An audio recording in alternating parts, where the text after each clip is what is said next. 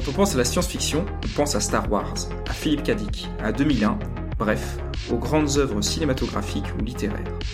On oublie un autre domaine, les jeux vidéo, qui pourtant offrent une vision différente, interactive, un autre moyen de projection directe pour le joueur. C'est ce dont nous allons discuter aujourd'hui. À vos manettes, c'est parti.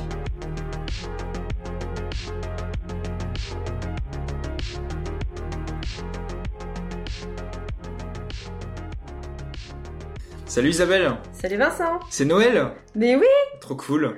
Bah ouais, C'est la fin d'année, alors c'est le cinquième podcast je crois. oui, tout à fait. Donc on va pas du tout faire de podcast spécial euh, Noël. Du tout. Mais encore que ça pourrait donner euh, un peu des, des idées de cadeaux, euh, ce dont on va parler. Oui, après je sais pas si, de toute façon il sortira pas à temps. Mais Ah c'est vrai, il sortira sans doute après Noël. si vous avez eu des étrennes pour Noël, ce sera des idées pour... euh, Ouais, voilà, c'est ça. Ouais, ou pour, Pour des anniversaires ou autre chose. quoi. Mais euh, ouais, euh, si je fais le montage très vite, il peut peut-être sortir pour Noël. Dans ces cas-là, ça veut dire que si on a aucun montage à faire et qu'on bégaye pas une seule fois, eh ben je pourrais peut-être le sortir genre le 24. Ah mais tu crois qu'il y a des gens qui vont aller faire les courses le 24 Ouais, euh, ouais, j'en connais qui le font le 24, ouais. Ouais, c'est un peu, c'est un peu suicidaire. Ouais, c'est un peu risqué, c'est clair. Bon, on va essayer de faire un podcast sans aucun montage. C'est parti, ça va être le défi, euh, le défi du jour. Alors, on est aussi dans un nouveau studio. C'était déjà un nouveau studio la dernière fois, c'est encore un nouveau studio. Donc, j'espère qu'il n'y a pas trop d'écho, d'écho, d'écho. bon, de quoi est-ce qu'on va parler aujourd'hui? On va parler de, de jeux vidéo. Eh ouais, Enfin, moi, j'aime beaucoup les jeux vidéo. Je sais que t'aimes bien les jeux vidéo aussi. On va essayer d'être un petit peu didactique quand même et de pas parler trop de, de jargon, euh, de hardware, euh, de de me porg. de me porg, c'est ça. Donc on va essayer de faire ça simplement et ce sera pas qu'une émission de, de geek, en tout cas, euh, en tout cas je l'espère. Et on va parler du coup de jeux vidéo euh, liés quand même euh, à l'espace. Il y a beaucoup beaucoup de jeux qui traitent euh, de l'espace, dans tous les genres qui, qui peuvent exister en jeux vidéo. Donc on va essayer de faire une petite rétrospective historique, quels ont été les premiers jeux à parler de- d'espace, et puis de parler de nos impressions un petit peu sur, euh, sur les jeux liés à l'espace auxquels on a pu jouer et qu'on a pu aimer. Ça marche. Et on va commencer euh, par le tout premier. Et on va parler d'un jeu précurseur qui s'appelle euh, Space War. Est-ce que tu peux nous en parler, euh, Isabelle, s'il te plaît? Alors, Space War est un jeu qui est développé en 61 par Steve Russell, Martin. Great Great. Great. Grey's Anatomy Ouais, je vais peut-être te laisser faire les noms en fait. Et euh, ouais. Tu fais ça à chaque fois. À chaque fois, tu veux que je, je fasse Mais les parce noms. que j'ai un accent euh, pas terrible. Et du coup, ils ont euh, développé ce jeu sur un ordinateur, un PDP-1 du MIT aux USA. Un très vieil ancêtre de l'ordinateur. Le genre d'ordinateur qui tiennent dans une pièce, je pense, quoi. Mm. Alors du coup, il s'agit euh, simplement d'un jeu de combat spatial. Euh, deux vaisseaux s'affrontent en se tirant dessus. C'est un jeu plutôt impressionnant euh, graphiquement pour l'époque. Euh, beaucoup plus que Pong, euh, qui sont les deux raquettes et la petite baballe. Oui, qui est sorti euh, dans les années 70 d'ailleurs, euh, Voilà. une dizaine d'années plus tard. Donc ce sont des vaisseaux en fil de fer et avec un fond étoilé. Pour la petite histoire, en 69, une version multijoueur en ligne est développée. C'est le premier jeu jouable en ligne de l'histoire. Vous pouvez taper Space War euh, jeu vidéo ou même tout simplement Space War point d'exclamation puisque c'est le nom officiel du jeu sur YouTube. Et c'est vrai qu'on c'est assez impressionnant en fait de voir ce qu'on pouvait faire à l'époque. euh. Alors il y a, il y a, y a des, des plusieurs jeux ensuite de, des jeux d'arcade qui sont inspirés de, de Space War. Euh, il y a notamment Space Wars euh, en 1977. Alors le nom Wars. est un peu pompé quand même. Hein. Ouais. Tu dis Wars et tu te fous de mon accent après. Bah, Bravo. Star Wars non je sais pas. Star, Star Braz. Space Wars. Et il y a aussi euh, une borne arcade qui s'appelle Computer Space ou même Asteroids qui est un petit peu plus euh, un petit peu plus connu. Parmi les grands jeux fondateurs, il y a Space Invaders, Mhm. euh, qui est un prototype de shoot 'em up, édité et développé par Teto. Un shoot 'em up pour pour information, c'est un jeu dans lequel globalement l'écran avance tout seul. On dirige un petit vaisseau ou un petit bonhomme dans un coin et il s'agit globalement simplement de donc d'éviter les projectiles adverses et de et de tirer en fait Ouais, hein, et de, tuer tout le monde. Euh, donc euh, Space Invaders, même si on connaît pas les jeux vidéo, on peut- Enfin, c'est un peu l'icône de la pop culture du jeu vidéo, parce que du coup, il y a un artiste euh, qui fait ça aussi. Qui s'appelle Space Invaders d'ailleurs. et qui met des petits bonhommes euh, en mosaïque un peu partout dans les Voilà, tout à fait. Euh, donc c'est une sorte bah, de casse-brique avec euh, pour thème l'invasion extraterrestre Mhm. et sorti en 78. Ce jeu est le second Big Bang connu du monde du jeu vidéo après Pong. Et euh, ça devient véritablement un phénomène euh, en très peu de temps. Fun fact, suite à l'arrivée de Space Invaders dans les salles d'arcade, il a eu une pénurie de pièces de 100 yens au Japon. Tellement les gens y jouaient. Ouais, Incroyable. Donc en fait, toutes les pièces de 100 yens étaient dans les bornes d'arcade de, de Space Invaders. Quoi. ouais, voilà. Ok, ok, ok. Dans une forme un petit peu plus évoluée, il y a la borne euh, d'arcade Galaxian, Galaxian de Namco, euh, qui est une sorte de Space Invaders améliorée. avec la qualité d'une réalisation, ça réussit à tirer son épingle du jeu. Il y a plus de couleurs, plus de mouvements, de fond, plus d'ennemis, et des ennemis qui sont aussi plus, plus imprévisibles. Donc qui est sorti en 1979, soit un an seulement après Space Invaders. Alors ensuite, la technique évolue petit à petit. des années 70, on arrive aux années 80, avec Space Panic, qu'on pourrait qualifier de premier jeu de plateforme. Alors un jeu de plateforme, qu'est-ce que c'est? C'est un jeu où on dirige un petit personnage et on le fait sauter de, plateforme en plateforme. On essaie d'éviter les trous. Euh, voilà, le jeu de plateforme le plus connu, ça reste, euh, ça reste Mario de, de Nintendo. Euh, Space Panic, pareil, vous pouvez taper ce nom sur sur YouTube. globalement, donc il y a des murs, des échelles et des aliens qu'il faut faire tomber euh, en leur tapant dessus à coup de à coup de pelle. En fait, on fait des trous dans le sol et on les fait tomber dedans après euh, et ils tombent. J'ai vu ça, c'est un peu laborieux mais ouais, c'est marrant comme principe. Ouais, c'est assez rigolo. Creuser des trous et leur taper à coup de pelle dessus. C'est ça, ouais. Et en fait, quand on voit euh, avec ces plateformes et ces échelles, je trouve que ça ressemble beaucoup au jeu d'arcade Donkey Kong. Mm. Euh, Donkey Kong qui est aussi le premier jeu où apparaît un certain Mario qui à l'époque s'appelait Jumpman. Donc c'est sans doute pas sans doute pas un hasard. Ensuite, il y a Defender, qui est bah, également un shoot 'em up euh, contre les envahisseurs aliens, mais euh, à l'horizontale. Mhm. Voilà, ça, ça, change un petit peu. Ouais, il est sorti en 81. Et ensuite, euh, donc tout ça nous amène en 1982 et à la sortie du film de Steven Spielberg, E.T. l'extraterrestre, que vous avez tous vu j'espère, et si vous l'avez pas vu, c'est vraiment complètement scandaleux. Alors Atari sort un jeu qui est produit à, des millions d'exemplaires. Ils produisent vraiment beaucoup beaucoup beaucoup de cartouches pour leur euh, console qui était à l'époque, je crois, l'Atari 2600. Euh, c'est considéré comme un des pires jeux vidéo de, de l'histoire, si ce n'est le pire, E.T. Euh, e l'extraterrestre. Il a été développé en seulement 5 semaines et les développeurs souhaitaient respecter l'histoire du film. Mais au final, c'est un jeu qui a peu de rapport, curieusement, avec le film, et qui est un jeu qui est difficilement euh, jouable. Donc ils ont produit 4 millions de cartouches, et euh, globalement, toutes ces cartouches, elles ont fini euh, enfouies dans le désert. Alors ça a longtemps été considéré comme une légende urbaine. C'est vrai que moi j'entendais parler avant où il semblerait que Atari a terminé par faire enfouir tous les cartouches de, de E.T. Et en 2014, en fait, il y a une enquête qui a été menée et il y a des, des fouilles qui ont confirmé l'enfouissement donc de, de, de, millions de cartouches de E.T et celle d'autres jeux d'Atari dans une décharge au, Nouveau-Mexique. Et en fait, E.T., euh, l'insuccès, le, flop d'E.T., c'est devenu un peu le symbole du, du, crack du jeu vidéo en 1983. En fait, l'industrie du jeu vidéo, euh, notamment à cause de ce jeu, mais à cause aussi ben, de, de, de, de, nombreux jeux qui étaient très très mauvais, euh, s'est complètement euh, écroulé. Et c'est l'industrie japonaise qui a un peu pris le, le dessus dès les années suivantes, en 1985-86, avec la première Nintendo et avec le jeu Super Mario. Alors il y a un jeu qui est, qui est visible sur ah, un jeu, un documentaire qui est visible sur, sur YouTube. Bah on pourra mettre le lien en, en commentaire euh, si ça vous intéresse. Le documentaire Atari Game Over euh, en VO sous-titré euh, français et c'est disponible sur YouTube. Moi ça m'intéresse de regarder ça. Hmm. Voilà, il n'y a pas besoin de payer. Ok. du coup, la même année, il y a aussi un autre alien qui sort. Kubert, je crois que c'est comme ça qu'on prononce. Ouais, je pense. Euh, c'est un jeu d'action-réflexion en, 3D isométrique. Mhm. Il n'a pas trop fonctionné, je crois, à l'époque, mais c'est devenu aussi une icône euh, pop culture, euh, Kubert, parce qu'on en fait référence dans notamment Les Mondes de Ralph. c'est un petit, un petit alien avec une bouche bizarre, avec une bouche de Kirby, orange sur deux pattes et, euh, et trop mignon. Ouais, ça ressemble à une trompette un peu sa bouche. Euh, ouais. Hein. ouais et donc du coup, euh, tu joues ce personnage et euh, tu dois coloriser ton espace de la même couleur en sautant sur les cases, mais mhm. tu dois pas ressauter sur le même case, je crois que c'est ça. Mhm. Et c'est en 3D isométrique. D'accord. Donc la 3D isométrique, c'est grosso modo la vue des Sims. Ouais. C'est l'exemple le, plus connu. Ouais, ouais c'est ça, vue de haut, de côté quoi. Vue de haut et de côté quand, quand j'ai vu que tu avais noté Kubert dans les euh, dans les notes, j'ai été voir sur YouTube et alors déjà je trouvais ça très moderne, euh, ça avait l'air assez euh, assez cool à jouer et le personnage, je me dis j'ai déjà vu ce personnage quelque part mais impossible de savoir où. il apparaît aussi dans le film assez médiocre Pixel. Ah ouais, ah, c'est là que j'ai dû le voir, d'accord. Dans ah, cette merde de Pixel. Je l'ai vu au cinéma en plus. Moi je l'ai ouais, je l'ai vu au cinéma. Avec comment il s'appelle Avec Peter Dinklage. C'est pour ça que je suis allée ah voir en fait. Parce ah que je suis fan de Peter ouais, Avec Adam Sandler surtout, non? Non, c'est pas lui qui. Euh, ouais, il joue dedans, mais je suis pas fan de Adam Sandler. Moi, j'aime bien euh, Peter Dinklage. D'accord. Hmm, le nain de Game of Thrones. Ouais. Et de Nip aussi. Oui. Et euh, moi, je l'avais connu dans euh, Human Nature de Philippe, de Michel Gondry, pas Philippe Gondry. D'accord. ok. Ah ouais. Et voilà. Mhm. Donc n'allez pas voir Pixel. Voilà. Alors il y a aussi des jeux, euh, d'autres jeux tirés de licences qui sortent, hein, par exemple euh, Atari qui sort Star Wars euh, en arcade. Alors si on veut résumer ces, ces premières années, donc années 60, 70 et début 80, les premiers jeux vidéo de l'espace c'est surtout du genre shoot 'em up globalement, donc oui. des jeux assez simples quoi. Ou combats spatiaux quoi. Grosso Ouais. modo c'est ça, c'est- on est dans un vaisseau et on tire. Mhm, mhm.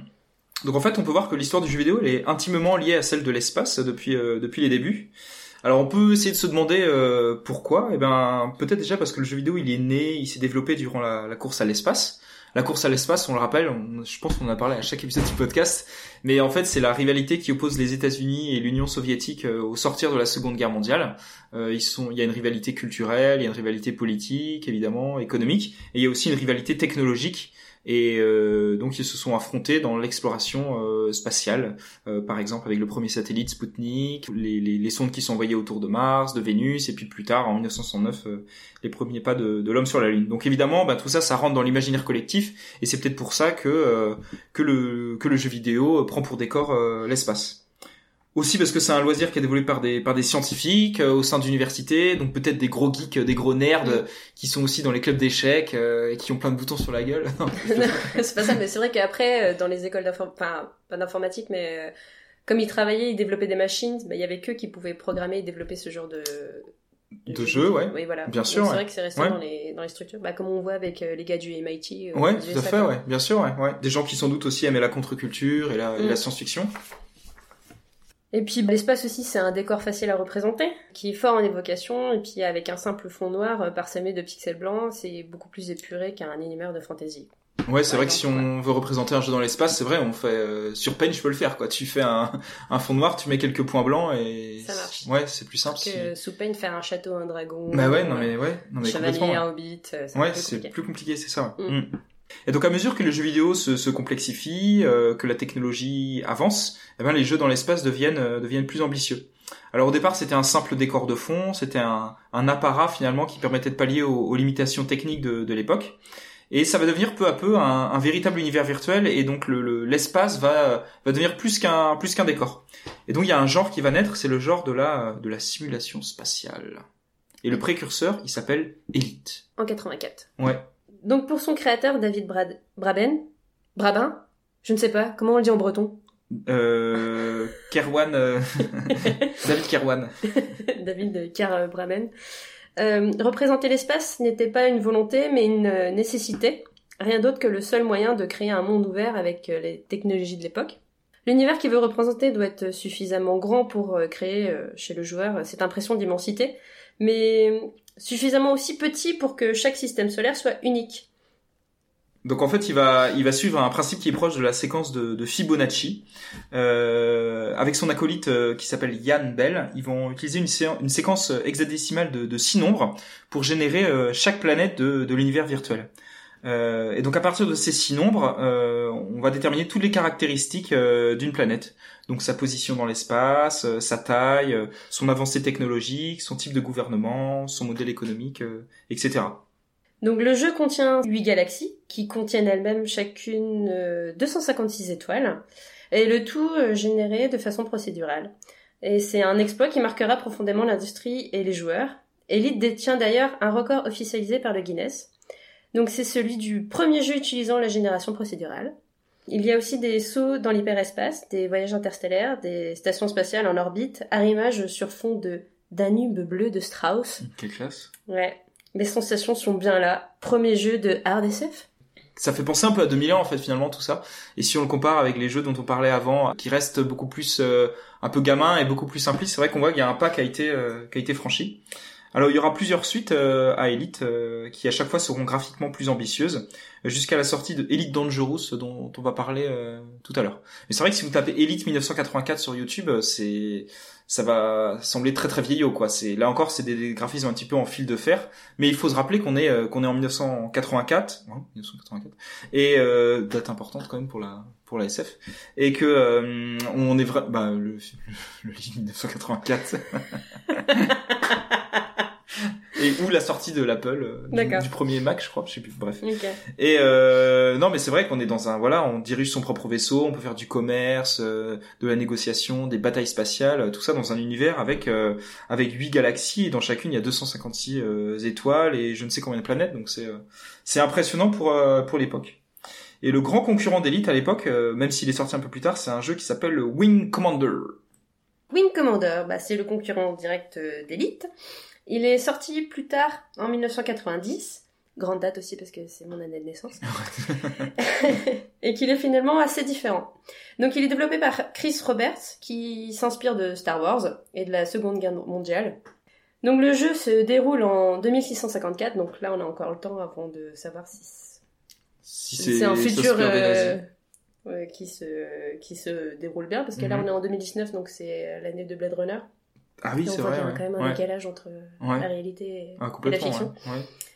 Donc on joue un pilote humain en pleine guerre face à une race extraterrestre féline, les Kilrati. Ah, C'est une approche quand même euh, qui est plus orientée combat, plus épique. C'est moins contemplatif que, que Elite. Euh, c'est moins réaliste également. En fait, mais peut-être que c'est parce que ça s'inspire de Star Wars, mais c'est plus fantasy que, que science-fiction. Et c'est vrai que tout le monde dit que, enfin moi en tout cas c'est mon avis personnel, mais tout le monde dit que Star Wars c'est de la, de la fantasy.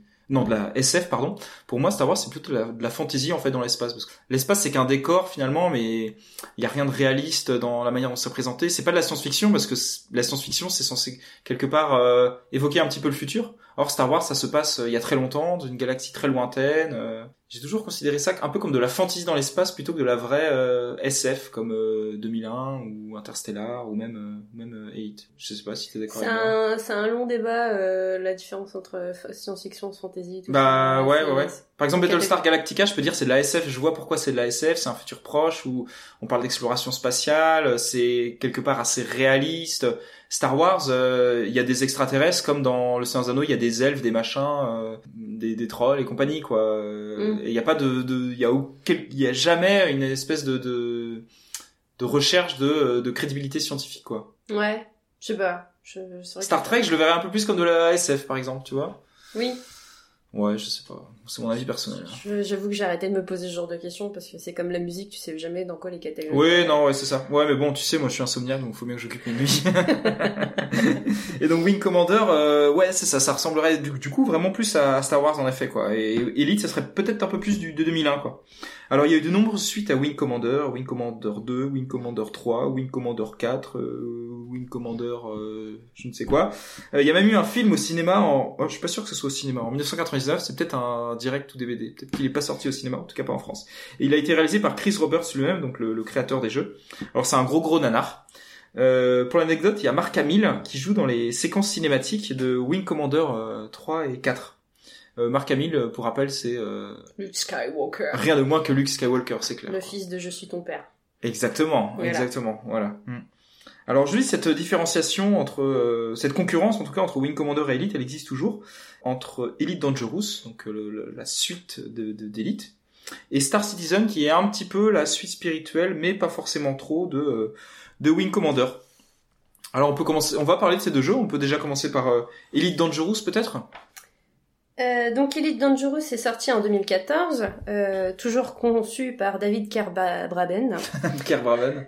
Euh, il a été financé sur Kickstarter, euh, euh, donc c'est une plateforme de financement participatif si personne euh, n'est au courant de ce que c'est Kickstarter.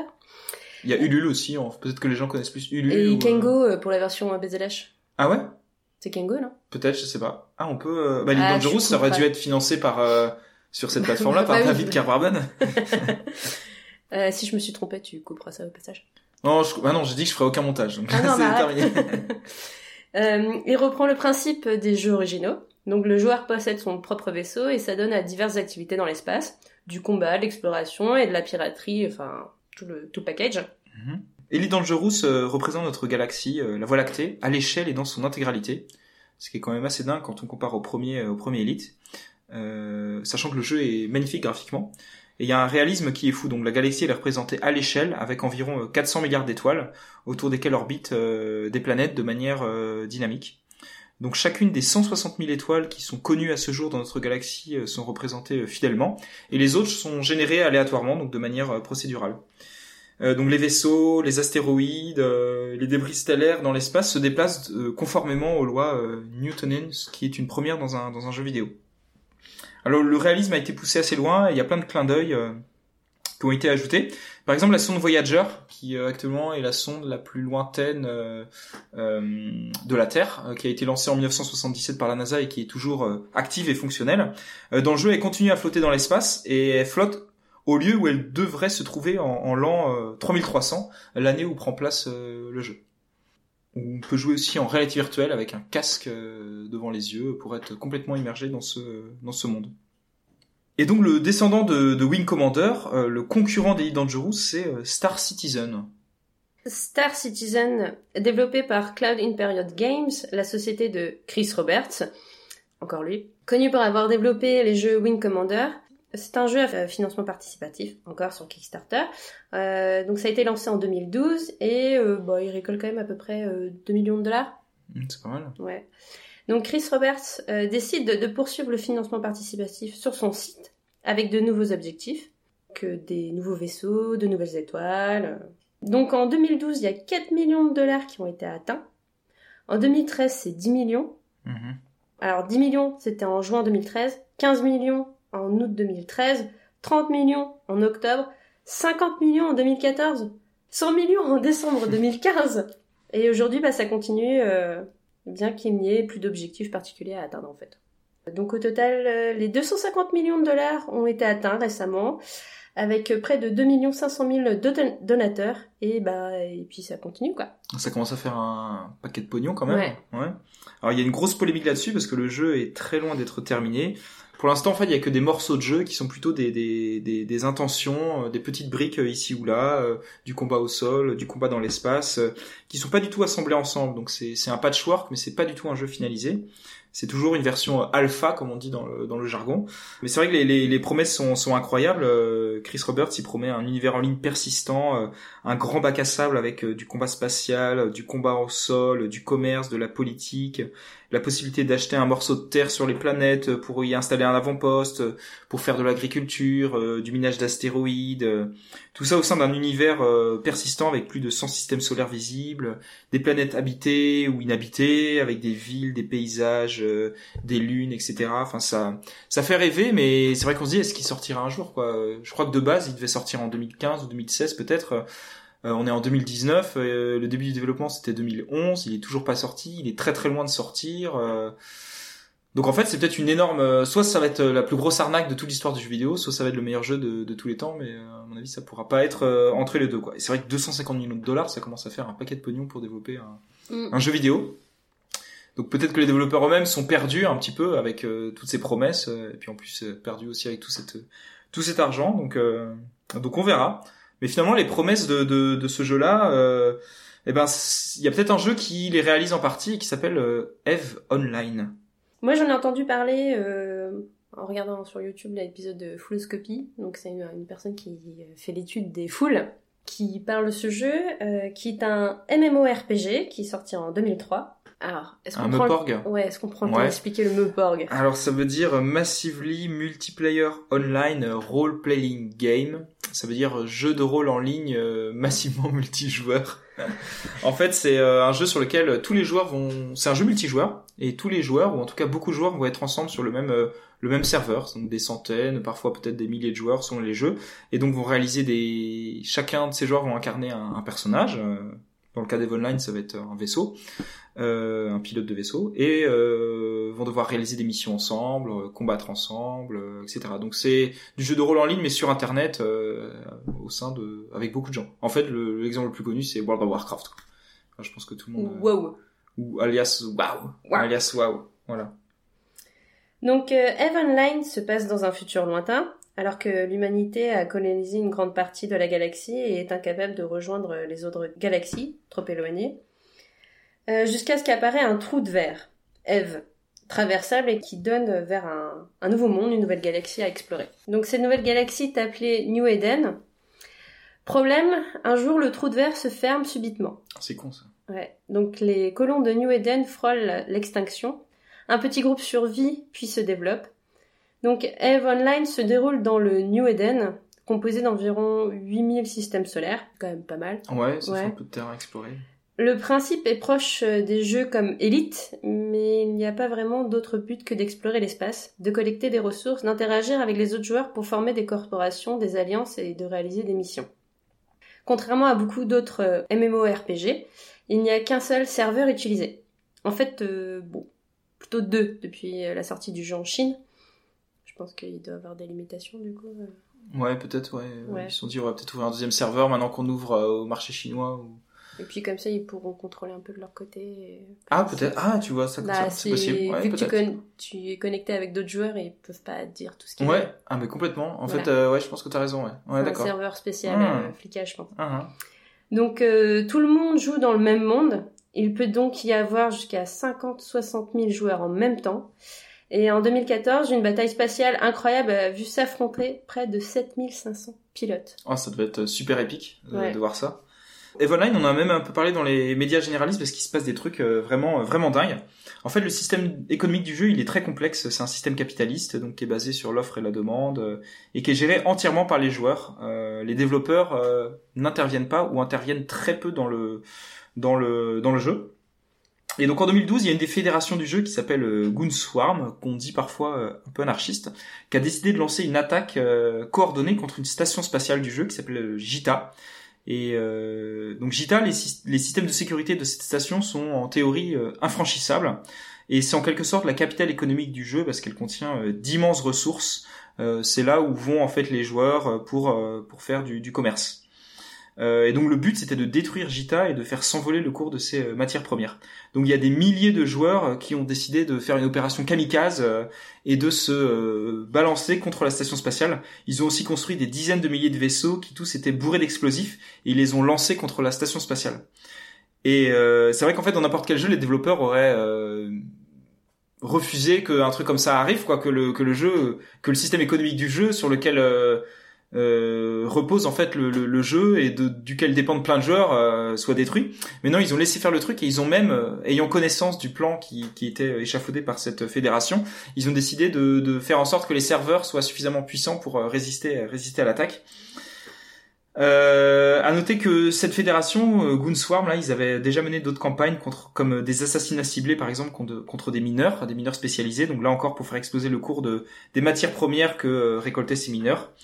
Euh, et tous les ans ou presque, euh, de nouveau, ils font ces opérations qui s'appellent Burn Jita, donc ils essaient de faire exploser la station spatiale. Alors il y a aussi des intrigues politiques incroyables, euh, il y a de l'espionnage, il y a des assassinats de leaders politiques, euh, il y a des alliances, il y a des trahisons, euh, et donc tout ça au sein de ces alliances qui rassemblent des, milliers de personnes, avec des chaînes de commandement, avec une hiérarchie complexe, avec des chefs qui sont au sommeil mais qui parfois se sont assassinés. Enfin c'est un peu un mélange de, Game of Thrones et de, et de Star Wars dans un univers persistant. Donc même cette année, il y a un joueur, Katia Sae, qui a terminé un incroyable défi qui lui a pris 9 ans. Et euh, donc il devait prendre une photo de chacun euh, des 7805 systèmes solaires du jeu. Donc connaissant son défi, certains joueurs ont tenté de, bah, de détruire son vaisseau, de le décourager, de placer des primes sur sa tête ou de lui tendre des embuscades. Voilà. Euh, Super sympa. Ouais. Donc après euh, 9 ans, il y est parvenu. Et les développeurs du jeu euh, étaient là pour l'accueillir quand il arrivait dans le dernier système solaire euh, qui lui restait à visiter.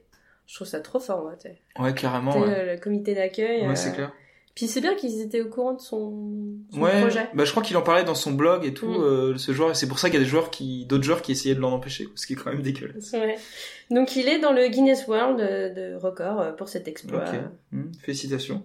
Oui.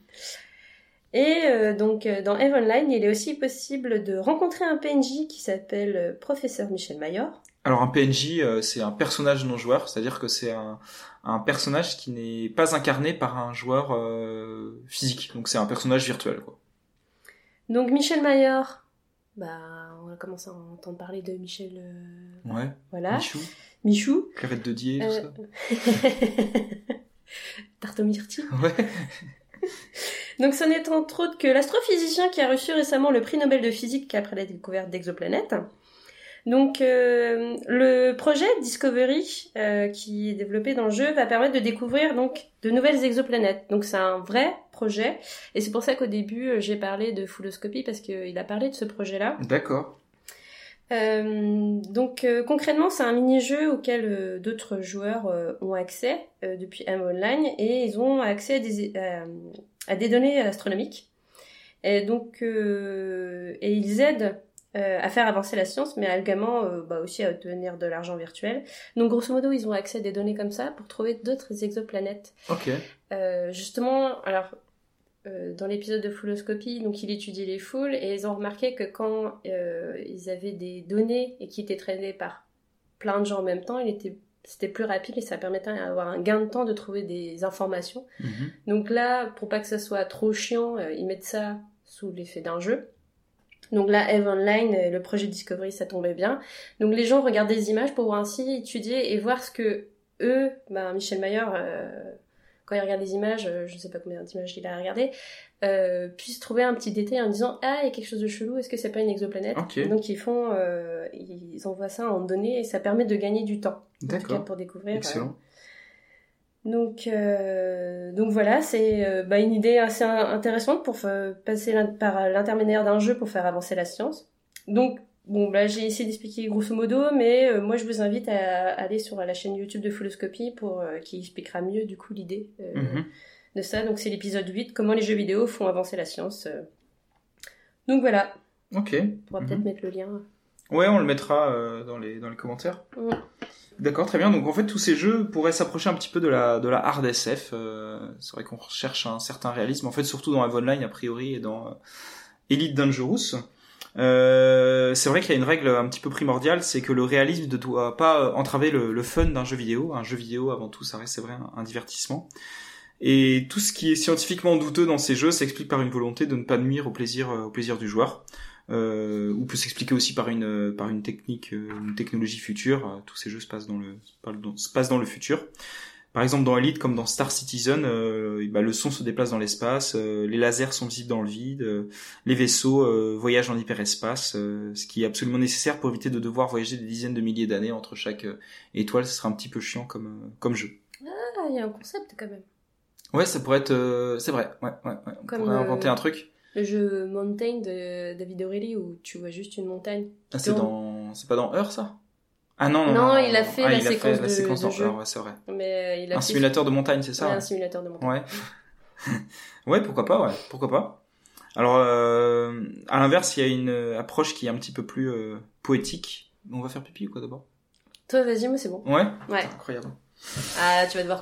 Ah, si tu fais pas de coupage montage, euh, Bon, les gens patienteront. je fais la petite musique d'ascenseur. Attends.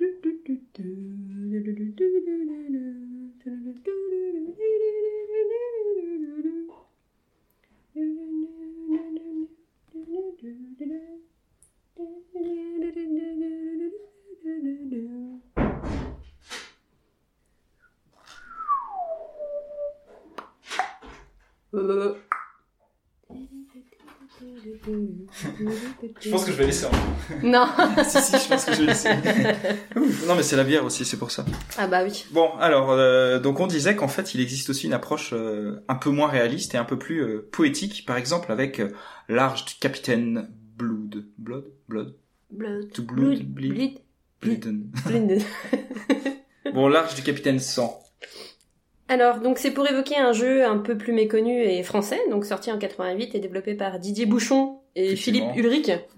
Didier Bouchon C'est le cousin de Didier Bourdon. je crois. Ah, la tienne, ouais.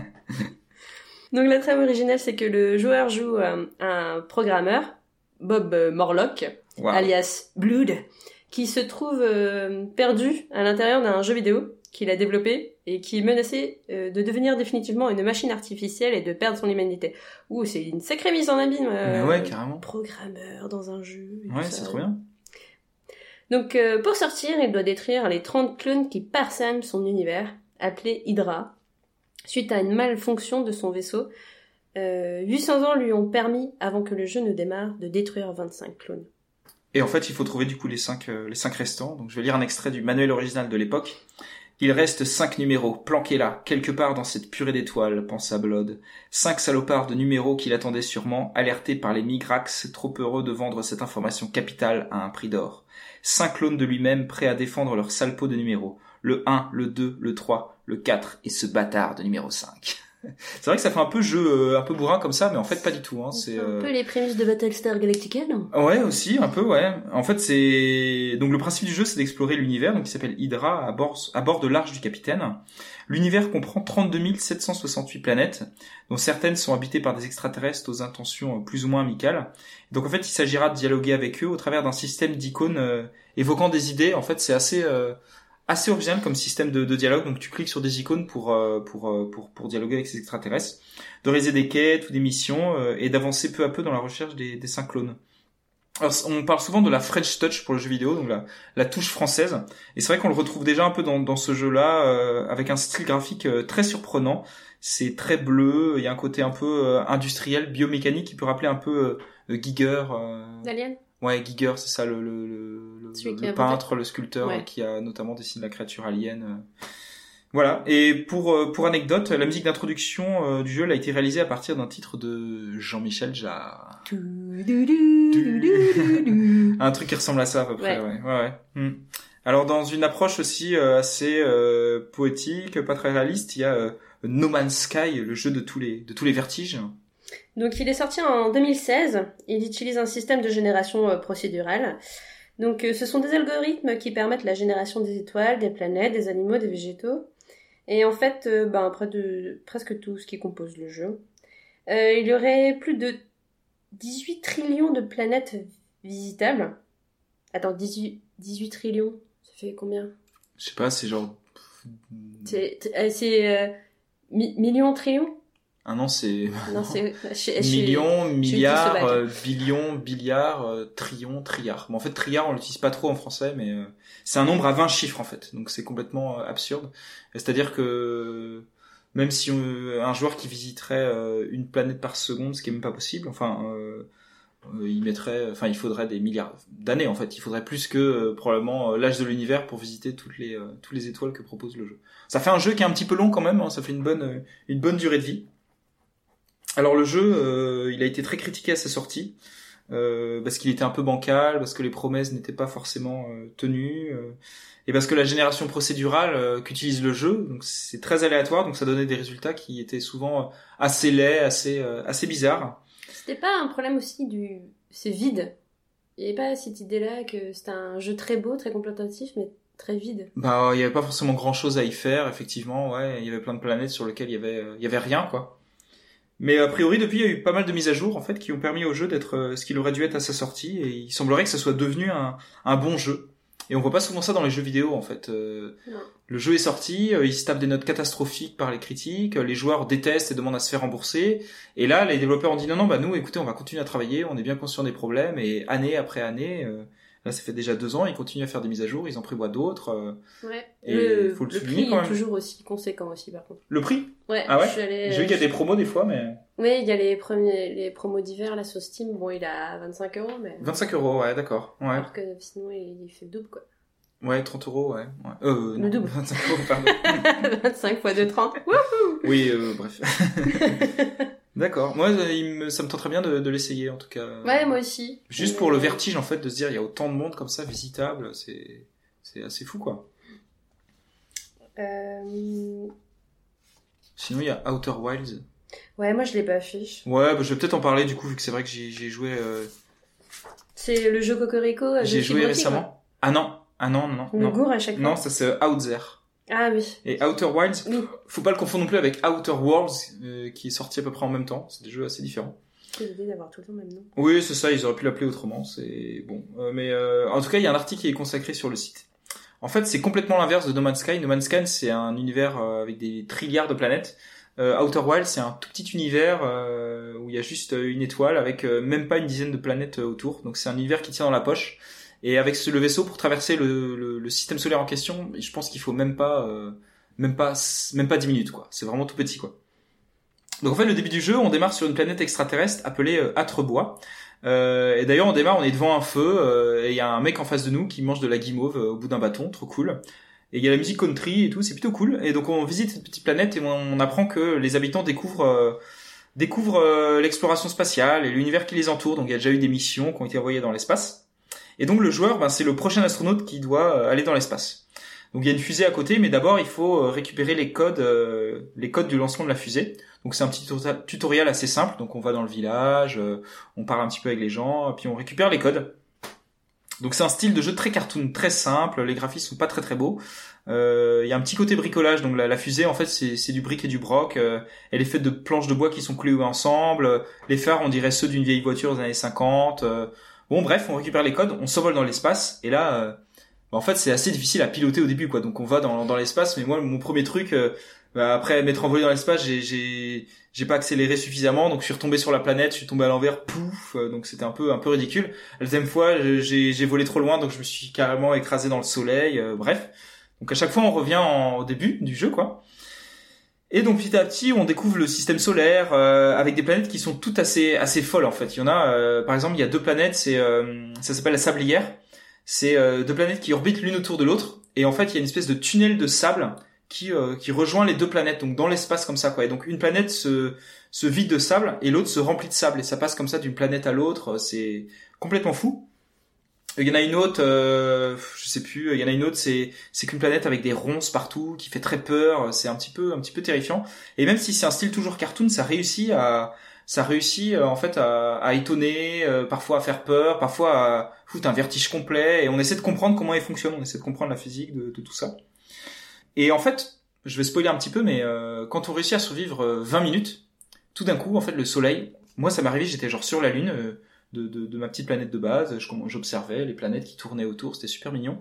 Et là, tout d'un coup, le soleil, je le regarde et il commence à, à, à devenir tout rouge, à grossir, et après il implose, c'est-à-dire qu'il devient tout bleu comme ça, et il se met à exploser en supernova, et boum, je meurs quoi.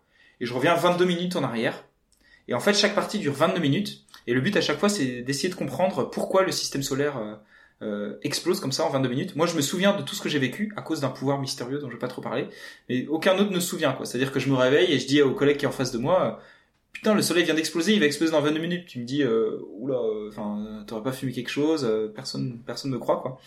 Et donc, le but, tout le but du jeu, c'est d'utiliser ces 22 minutes à bon escient pour explorer toutes les planètes autour et pour essayer de, de comprendre, de comprendre ce qui se passe, quoi. Et euh, y a, on découvre aussi des ruines d'une de, de, ancienne civilisation extraterrestre qui a disparu. Enfin, c'est vraiment, euh, c'est vraiment incroyable, quoi. Et il y a des parties qui sont complètement épiques, quoi. Je me souviens d'une partie où je vais dans l'espace. Euh, alors, je tombe dans un trou noir, mais mon vaisseau tombe pas dans le trou noir, en fait, donc je me retrouve tout seul dans tout seul dans, dans, dans l'espace complètement. Je réussis à prendre une espèce de passage qui me ramène euh, euh, vers mon vaisseau. Et donc là, j'arrive sur une planète que je connais pas du tout. Je fonce dedans. C'est une planète où en fait c'est une planète océan où il y a des gigantesques tempêtes partout, des espèces de gros gros grosses tornades dessus. Euh, j'arrive dessus, donc ça me repropulse dans l'espace tout seul sans mon vaisseau. Et j'utilise genre les dernières minutes d'oxygène euh, comme propulseur pour essayer de rejoindre quelque chose, mais je peux pas. Et là, je meurs quoi. Enfin, on vit des trucs, des trucs assez fous en 22 minutes. Euh, voilà, donc c'est comme je disais, c'est l'inverse de No Sky, quoi. Tout est fait à la main, tout est tout est façonné, tout est bien réfléchi. Il y a des énigmes, il y a pas du tout de combat. Euh, donc c'est cool, mais je vais pas en dire trop euh, aux, gens d'y jouer. C'est un petit jeu indépendant qui coûte pas trop cher. Et en fait, il y a des graphismes simplistes, enfantins, mais parfois ça parle aussi de relativité générale, de mécanique quantique. Et ça, ça aura réussi finalement à me rappeler combien l'espace c'est un lieu euh, à la fois fascinant mais qui peut aussi être euh, terrifiant. Il y a des endroits dans le jeu qui, qui vraiment sont assez, euh, assez terrifiants. Donc voilà, je conseille, je conseille chaudement. Ok. Ouais. Ça marche. sur quelle plateforme t'as joué? Alors il est, j'ai joué sur PS4, il est disponible sur PC, PS4 et Xbox. Ah oui. ouais, peut-être Switch à l'avenir, ce sera un bon petit jeu pour la, pour la Switch. C'est un jeu indé Ouais, ouais, ouais. Je pense qu'il sera sur la Switch à un moment donné. Ouais, je pense, ouais. C'est le premier jeu de cette équipe-là, en fait. Euh, c'est le premier jeu qu'ils sont développés. Et c'est cool. Ouais.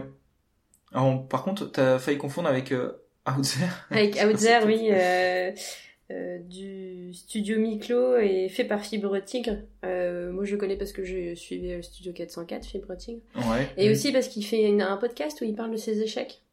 Ah oui, oui, oui, c'est vrai. Euh, je l'ai juste commencé il y a pas si longtemps. Il y a eu un premier épisode et il mhm. explique en fait que il y a un jeu qui s'est pas fait, mais il explique que ce jeu s'est pas fait, mais il y a des morceaux qui qui, euh, qui l'a gardé et qui ont, du coup ça a influencé euh, bah, par exemple dans Outzer il y a une race de, de scarabées ça, ça vient de son jeu d'avant je me souviens un peu d'accord qui a été annulé et tout ça donc il explique je trouvais ça assez intéressant ouais j'ai pas joué mhm. ça m'intéressait de le faire. Et euh, bah, donc c'est un jeu français euh, qui est sorti euh, dans un premier temps sur mobile Mhm. et il reprend euh, grosso modo les codes graphiques de la SF des années 50 et 60 euh, avec un petit côté pulp. Ouais, ouais. Toi tu l'as testé ou pas? Euh, j'avais testé à l'époque, j'avais pas trop trop accroché, mais j'avais pas trop approfondi non plus. Mais euh, on dirige son petit vaisseau, on doit pas. Alors on, on dirige un astronaute, je crois, qui est perdu dans l'espace, et on Mm. doit récolter des des ressources sur des planètes. On a un nombre de cases prédéfinies dans son vaisseau, et on doit essayer de s'en sortir comme ça, en rencontrant des extraterrestres. Et là aussi, il y a un système de dialogue euh, qui est peut-être inspiré de l'Arche du Capitaine Blood, mais qui est assez intéressant. euh, aussi, on doit essayer de traduire ce que nous disent. Les extraterrestres. Donc c'est ouais, il est sorti sur PC et il y a même un jeu, je crois, narratif qui est sorti euh, dans le même univers qu'Outzer, euh, qui est sorti ensuite. Ouais, intéressant. En tout cas, euh, ouais, bon, euh, à, à tester. Ouais, mhm. Un autre jeu aussi qui s'appelle Kerbal Space Program. On peut en parler rapidement. Là, c'est un jeu. euh, on dirige une petite race d'extraterrestres qui ressemble un peu au bonhomme du Bitil. Ah, Ouais, aussi, ouais, c'est ça. Et on doit les, les faire aller dans l'espace, on doit développer un programme spatial, et apparemment c'est ultra réaliste, genre tu dois bien gérer des trajectoires, genre enfin rien que quand t'arrives à faire décoller ton vaisseau, c'est et à le faire aller dans l'espace, c'est t'as tout gagné quoi, enfin t'es Mm. le t'es le roi quoi. D'accord. Et ça fonctionne euh, pas mal, il y a une belle communauté autour du autour du jeu. Oui, je sais pas, j'ai pas trop entendu parler. Non, ça te dit rien, ouais. Ouais, j'ai juste regardé des vidéos en fait. Je... Tu, tu peux... Ouais, bah, je vais faire ouais. Bon, c'était un rapide historique en fait hein, de, de des, des, des grands euh, noms du jeu vidéo, euh, des, des genres un petit peu. Enfin non, pas trop des genres d'ailleurs. Bon, attends, je recommence. Bon, c'était un rapide historique euh, avec quelques quelques exemples de grandes de grandes séries, euh, de grands thèmes autour du, du jeu vidéo spatial. Euh, maintenant, on peut parler un peu des différents genres de jeux euh, autour de l'espace avec quelques quelques exemples. Oui, Ah, donc il ouais. y a une approche euh, stratégie et gestion de ressources. Mhm. Bon, euh, c'est un peu mis ensemble, mais euh, euh, bah, personnellement, j'ai fait euh, FTL de Subset Games. Donc, euh, ce sont les créateurs du jeu Into the Breach. Donc, rappelez-vous, je vous en ai déjà parlé. C'est vrai. Jean-Claude, si tu nous Ouais. écoutes. Donc, euh, FTL, donc on joue à un vaisseau de la Fédération euh, Galactique. On est en fuite. Euh, Il y a les rebelles qui nous poursuivent. Donc, c'est un jeu où, où tu choisis au début ton vaisseau. Euh, et ensuite, tu as des maps où tu cliques sur les étoiles. Et on voit qu'il y a une vague rouge et c'est euh, les rebelles qui te poursuivent. Mhm. Donc, on, on démarre avec un petit équipage. Et, euh, et donc, on choisit le, le vaisseau au préalable. Donc le but c'est de traverser, il me semble, sept secteurs pour apporter euh, des informations importantes euh, pour lutter contre les rebelles. Et il faut ramener ça à notre quartier général qui est situé donc dans le dernier secteur. Mhm. Euh, et donc, un- quand on arrive au quartier général, on doit aussi combattre le vaisseau amiral rebelle. Donc dit comme ça, ça a l'air très simple, mais c'est quand même assez compliqué, même en mode facile. Euh, même pour coach, euh, ça a été compliqué. Mhm. Euh, parce que euh, les événements et les ressources sont générés de manière alé- aléatoire. Donc c'est-à-dire que quand on visite d'étoile en étoile, tu as des petits événements. Donc c'est-à-dire qu'il y a un vaisseau en détresse, est-ce que tu veux y aller? Tu dis oui, non. Euh, est-ce que tu as une station spatiale qui est à la dérive? Est-ce que tu veux récupérer le gazole? Tu dis oui, et bah là en fait ça te ça t'abîme ton vaisseau en voulant récupérer du gazole parce que D'accord. faut que tu fasses attention à l'essence, à l'armement et il faut que tu puisses récupérer de l'argent au maximum. Et c'est pas si simple comme ça Mhm. de, de glaner euh, toutes ces ressources. Euh, tu tombes sur des ennemis aussi. Euh, et puis, en fait, c'est par rapport à ton équipage, s'il meurt, il meurt. Sauf si tu as le, le- la technologie de pouvoir cloner. Mais si tu as la, la technologie de pouvoir cloner, t'as pas la zone de santé dans ton vaisseau et tout ça. Ouais. Et euh, il y a aussi les environnements qui peuvent jouer. Donc par exemple, on peut avoir des tempêtes solaires qui font cramer ton vaisseau pendant que tu es en train de combattre un ennemi, ou euh, tu peux avoir des ondes électromagnétiques qui font déconnecter euh, toutes tes technologies, ou euh, tu peux avoir les zones nébuleuses qui font que euh, euh, tu vois pas ton vaisseau et tu vois pas trop ce qui se passe dans le vaisseau d'à côté, parce que justement c'est une vidéo dessus euh, sur des vaisseaux comme ça. Mais c'est aléatoire tous ces événements? Ouais, ça Il y a des parties qui sont plus simples que d'autres par la chance en fait ou- Ouais, au début, tu peux tomber, genre tu trouves par hasard, euh, tu peux avoir des drones d'attaque, des drones de défense, tu peux tomber sur des guns, euh, des trucs comme ça qui vont améliorer, parce que ça, Mhm. il faut que tu les achètes, tu les améliores, et si t'améliores, il faut que tu améliores ton vaisseau et la capacité énergétique. Et, euh, et donc, euh, c'est assez aléatoire. Et c'est pour ça que, en fait, dès que tu sautes, tu gaspilles un, un d'énergie de, d'essence. Donc, il faut, à un moment donné, que tu fasses le plein. Mhm. Et donc, quand c'est la grève et qu'ils bloquent les raffineries, c'est un peu compliqué, tu vois. Ah, il y a des grèves aussi dans le déconne. c'est pour faire euh, écho à ce qui se passe maintenant. Et euh, ben, il faut que tu arrives à trouver une station, parce que c'est pas tout le temps que tu tombes sur des stations marchandes aussi. Mhm. Euh, moi, je m'est déjà arrivé d'être en panne sèche, et quand t'es en panne sèche, tu dois envoyer un message de détresse. Donc là, tu peux tomber sur un pirate qui vient t'aider et te dit Eh, je te donne du gasoil, mais que si euh, tu nous donnes ça, ça, ça et ça. Et D'accord, euh, donc excellent. là, tu dis Bah non, ça me plaît pas, et il t'attaque. Donc avec un peu de chance, tu ton vaisseau est pas trop pété, et t'as un peu d'armement et de missiles. Mais euh, du coup, il faut subir tout ça euh, sur sept secteurs et ensuite battre le pouvoir battre l'amiral rebelle en bon un petit spoil en trois combats quand même Mhm. Et pour pas qu'il détruise aussi le, ton QG euh, de la fédération donc euh, ça en fait c'est des parties qu'on recommence régulièrement Euh, et en- quand par exemple quand on bat le boss à la fin ça permet de développer euh, de débloquer des nouveaux vaisseaux avec d'autres d'autres créatures parce qu'on peut jouer on peut jouer des êtres humains, on peut jouer des hommes cailloux, on peut jouer des êtres qui n'ont pas besoin d'oxygène dans le vaisseau. D'accord. Ah, tu choisis ta race en fait? Ouais, tu choisis ta race. Des hommes cailloux. Des hommes cailloux. ouais. Ben, les hommes cailloux sont résistants au feu. Oui, et comme oui, t'as c'est souvent des problèmes de feu euh, dans, dans les combats ou par rapport à ça, donc euh, voilà, c'est euh, c'est tactique. Mais c'est quand même assez compliqué. Moi, il m'a toujours tenté ce jeu, mais finalement, Mais- j'ai jamais. euh, Parce qu'à l'époque, quand il est sorti en 2012, je crois, ou 2013, je jouais plus trop aux jeux vidéo, mais euh, il me, m'a toujours euh, intrigué. Ouais, moi j'avais d'abord essayé en normal et ça m'a vite assez énervé. Ouais, ça a l'air j'ai dur, essayé hein. en plus facile Ouais. et je trouvais que c'était un peu plus abordable, mais j'ai j'ai pas réussi à, À finir le jeu? à finir. Ah ouais? Mais euh, après, ça m'a moins, ça me dérangeait moins de recommencer Mhm. parce qu'en normal, bon, t'as les ressources, c'est un peu, Ouais, un peu plus, plus compliqué quand un même. peu plus velu. Voilà. Ok. Donc FTL, Faster Than Light. Ouais. Bah oui, parce que tu fais des, t'as un système pour faire des voyages. euh, Plus vite que la lumière Ouais, voilà. Ouais, d'accord. Donc, euh, donc voilà, il y a. euh, donc récemment, moi, j'ai me suis pris Stellaris. euh, Mhm. donc c'est un jeu paradoxe. Donc euh, gros temps d'adaptation. C'est pas ce qu'on appelle un, un Crusade. 4X comme jeu euh. Une sorte de civilisation dans l'espace, un peu, quoi. Ouais, euh, c'est ceux qui font Crusader King, je crois. Ouais, d'accord. Pour ceux qui connaissent, je connaissais pas. Bah, coach y joue, donc il m'a Mhm. dit. c'est pas mal, mais il faut bien s'adapter. Donc il y a des boutons partout, mais c'est roleplay à fond parce que tu peux créer ta civilisation. Tu peux choisir la gueule de ta planète, du design d'un arrière-plan de ton personnage et tout ça. Euh, les préférences au niveau des planètes, euh, si tu préfères les planètes euh, sèches ou aqueuses ou des trucs comme ça. Mhm. Donc tu commences dans un dans un système solaire et tu en as d'autres à visiter. Donc tu dois envoyer une équipe de recherche pour visiter. Tu dois développer ce qu'il y a sur place. Tu peux lancer des civilisations.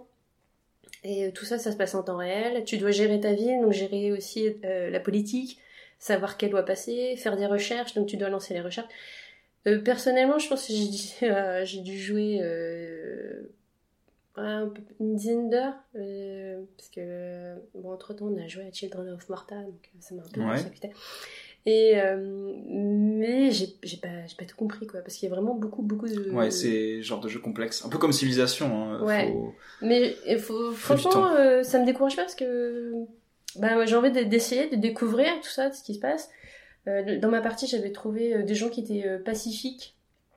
Et j'essaie de- d'entretenir des relations commerciales avec eux. Ouais.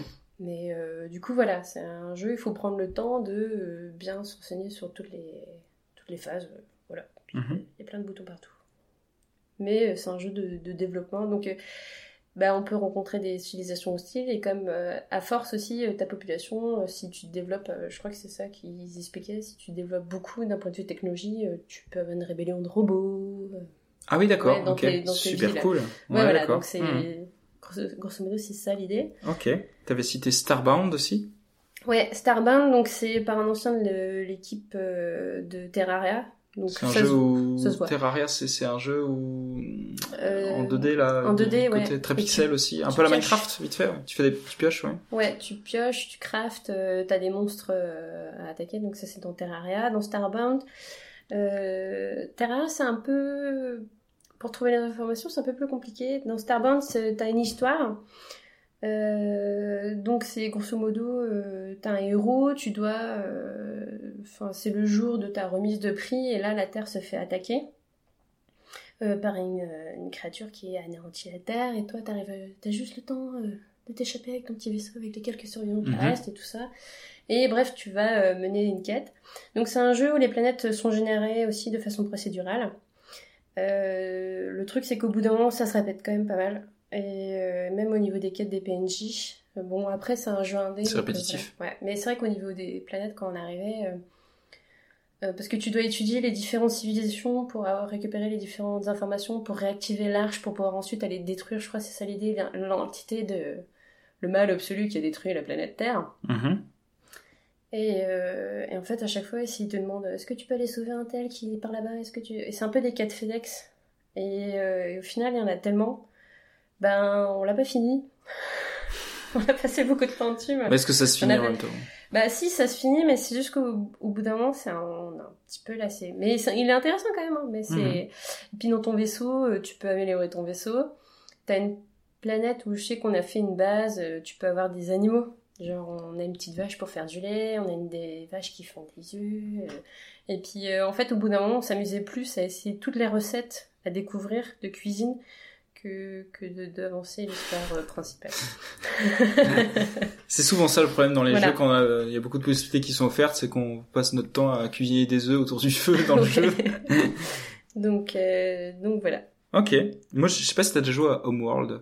Ça, Non. ça te dit rien? Non. C'est un jeu euh, fin des années 90, 99, il a dû sortir sur PC. euh, un jeu de stratégie. euh, j'avais testé la démo, euh, j'avais dû l'acheter après. Ah, c'est très très beau déjà, même même toujours aujourd'hui, c'est très très beau. C'est vraiment de la, de la space opéra euh, dans, dans l'espace quoi. Donc euh, ouais, ça pourrait faire penser un peu à Battlestar Galactica. Et c'est vraiment des, des combats de, de vaisseaux. Donc c'est du Warcraft ou du Starcraft quoi. Donc la stratégie euh, temps réel où on développe euh, à partir d'un vaisseau mère euh, tout un tas de petits vais- vaisseaux de défense, d'attaque. Et le jeu est vraiment en 3D, c'est-à-dire que c'est l'espace, donc tu peux vraiment te déplacer, euh, et donc c'est utilisé pour, aussi pour la tactique et la stratégie, mais euh, de haut en bas, de droite à gauche, mais aussi en profondeur, quoi. Donc c'est vraiment vraiment intéressant de, de ce côté-là. Je sais qu'il y a un remake, un remake qui est sorti euh, sur Steam, enfin peut-être pas un remake, mais plutôt un, ils l'ont remis un peu au goût du jour au niveau des au niveau des graphismes. Il doit pas coûter grand grand chose, je pense. Homeworld. Euh, moi, je sais que j'avais, on avait regardé une vidéo de Oupi jouer à Astronir euh, sur le 13-14 euh, du magazine JV. Et, Un petit bonhomme euh, astronaute, ouais. ça a l'air trop cool ça. qui a- tu arrives sur une planète, tu développes. C'est un, c'est un petit côté Subnautica, mais version euh, astronaute, Mhm. quoi. Ouais ouais, c'est ça. Euh, D'accord. Et donc, euh, tu développes euh, ton, ton petit camp et tout ça. Ouais. C'est vrai que ça peut être sympa. Et puis, les graphismes sont assez euh, Choupi. choupis. Ouais, c'est cool. Non, c'est cool. Ouais. Mm. mhm. Ok. En fait, dans tous les genres de jeux, il peut y avoir des jeux dans l'espace. Hein. les jeux d'action, j'imagine, on a un paquet aussi. Mm. mais c'est vrai que la stratégie, on en a, on trouve beaucoup dans l'espace. Et un peu les, les survival horror aussi. Alors, les survival horror, qu'est-ce que c'est? C'est des jeux de, des jeux d'horreur en fait où globalement ça fait peur et on doit, on doit survivre. Les, jeux- les jeux pionniers, ça va être genre Alone in the Dark dans les années euh, 80 et puis Resident Evil en fait que beaucoup de gens doivent, doivent connaître quoi. Mm. Et en fait, des, dans l'espace, il y en a, il y en a quelques-uns. Alors, il y a Alien Isolation déjà.